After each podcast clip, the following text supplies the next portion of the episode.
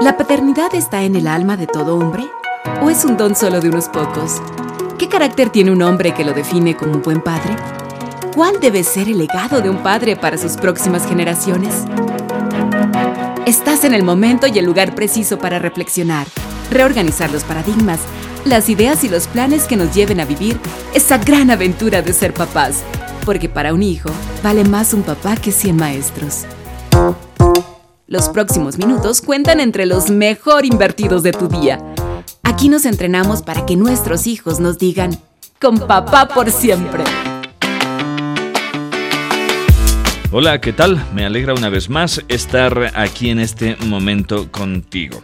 Tengo un mensaje justo aquí en mis manos. Un mensaje a modo de una carta más o menos, de un papá. Y dice así, tengo dos hijos varones. Y cada día me doy cuenta de que necesitan que yo sea un hombre, un hombre de Dios, un hombre fuerte, especialmente en estos tiempos. Quiero que mis hijos al mirarme no tengan dudas de quién soy en el centro de mi vida. Quiero que sepan que mis hijos estén seguros de lo que yo creo, dice este papá. Y aunque sé que en el camino cometeré errores, de hecho ya los he cometido, pero quiero darles lo mejor de mí, poner un fundamento sólido y sembrar tantas semillas como sea posible. Principalmente la semilla de la palabra de Dios. Concluye así la carta o el mensaje más bien de este hombre, de este papá. Y de hecho, me inspira, me siento desafiado, tal vez esa sea la palabra para describir lo que me han provocado las palabras mm, de este amigo.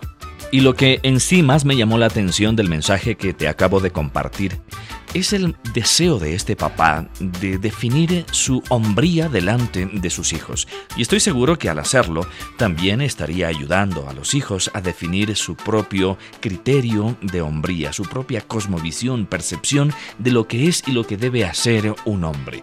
Más allá de lo que a veces entendemos como características de un hombre que en realidad más bien vienen a ser culturalmente características del machismo de un varón. Así que eso me llevó a tratar de despejar la inquietud respecto a la diferencia de lo que es la verdadera masculinidad, de la hombría que enseña Dios en relación a lo que nosotros entendemos que es y hace un hombre que más comúnmente podríamos percibirlo y definirlo como machismo. Esa diferencia entre lo que es un hombre más allá de ser un macho, estoy seguro que necesitan aprender nuestros hijos. Y por allí es donde quiero empezar a caminar. Y para seguir avanzando, déjame contarte otra historia que también aumentó mi inquietud para tratar este tema y viene de una experiencia del contexto colegial de mi hijo. Resulta que una de sus compañeras se había quedado embarazada. Estaban en tercer año de bachillerato, donde la mayoría tiene una edad promedio entre los 17 y 18 años.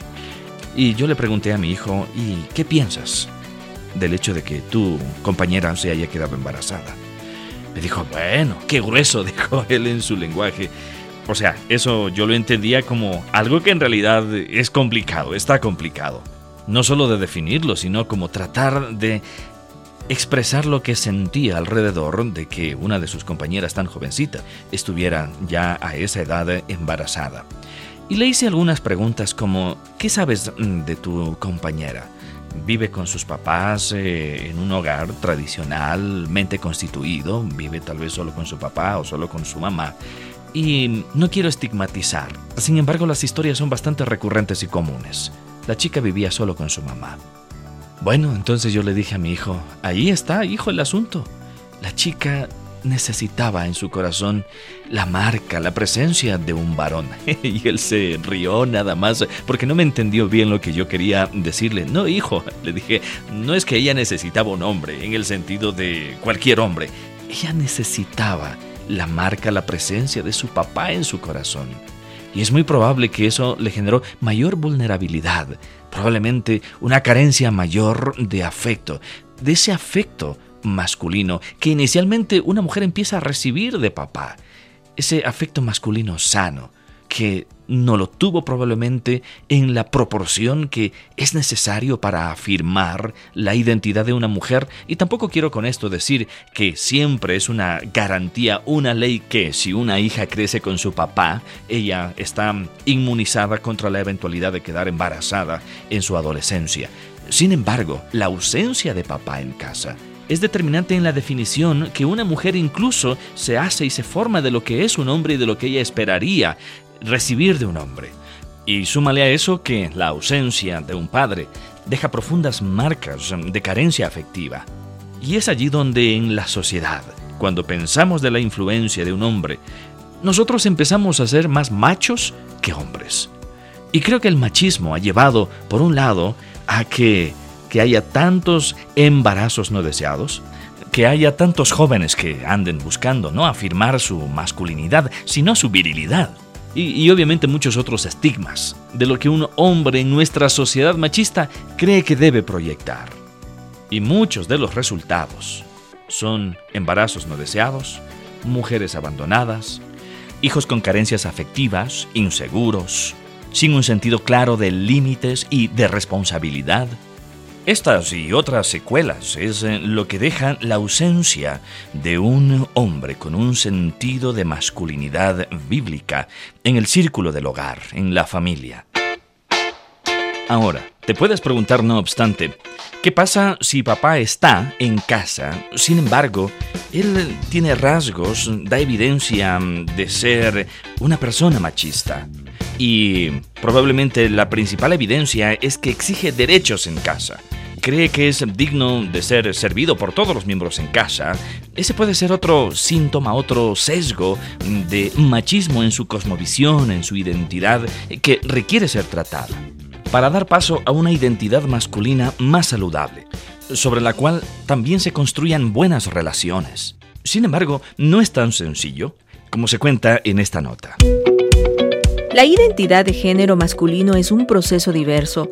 Los varones se enfrentan a representaciones en ocasiones contradictorias, ya que históricamente se les ha encasillado a partir del poder los privilegios.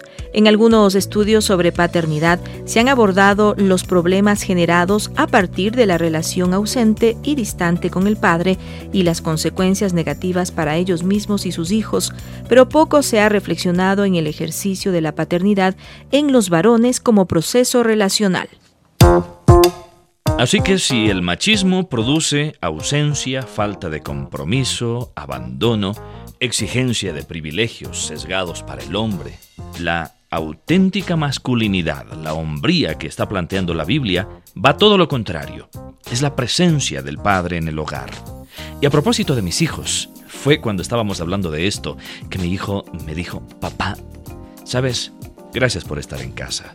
Gracias por cuidarnos. Gracias por estar con mamá. Eso me partió el corazón.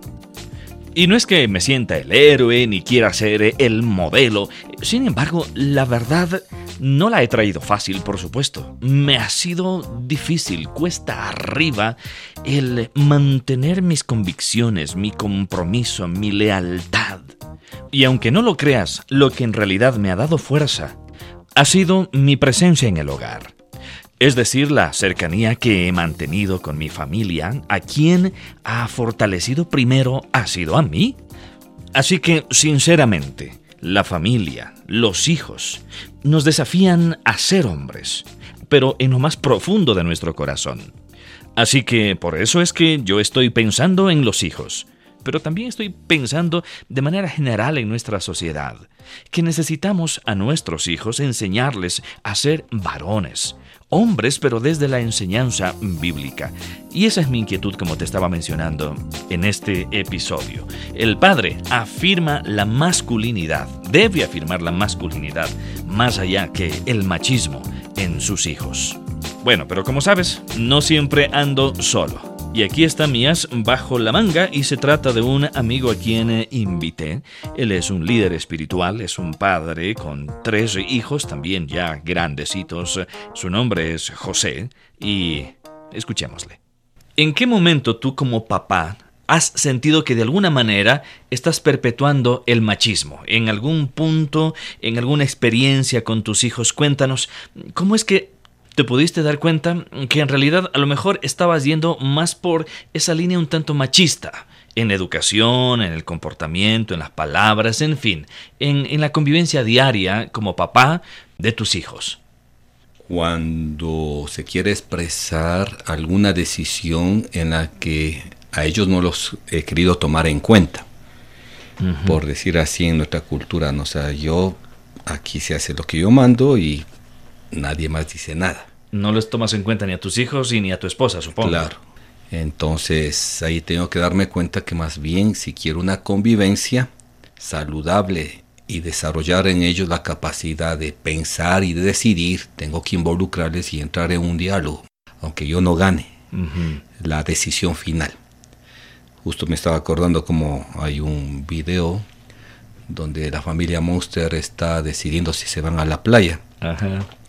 Entonces el padre de familia está haciendo el conteo de votos. Entonces cada uno ya había puesto playa y no quedarse en el palacio o en la casa esa lúgubre. Y de repente ganan los demás y faltaba el voto de él. Él dice, no, aquí no se lee el voto porque quiero quedarme aquí. Entonces, creo que esa es una experiencia a veces compleja para todos, ¿no? Aprender a desprendernos y tratar más bien de integrarles a ellos en las decisiones de familia dependiendo la edad, dependiendo aún la situación, ¿no? Entonces, pero sí no, no llegar a esa actitud de que, bueno, yo soy el varón y tomo la última palabra y aquí se hace y se deshace porque yo doy la plata y todo eso es en relación a mi persona. ¿no? Entonces podríamos decir que desde un enfoque, llamémoslo bíblico, la hombría en contraposición del machismo tiene que ver, entre otras cosas, con permitir la participación y el que tú te involucres también en un contexto de igualdad con las personas que están a tu alrededor, aunque en el caso de un padre detente la autoridad.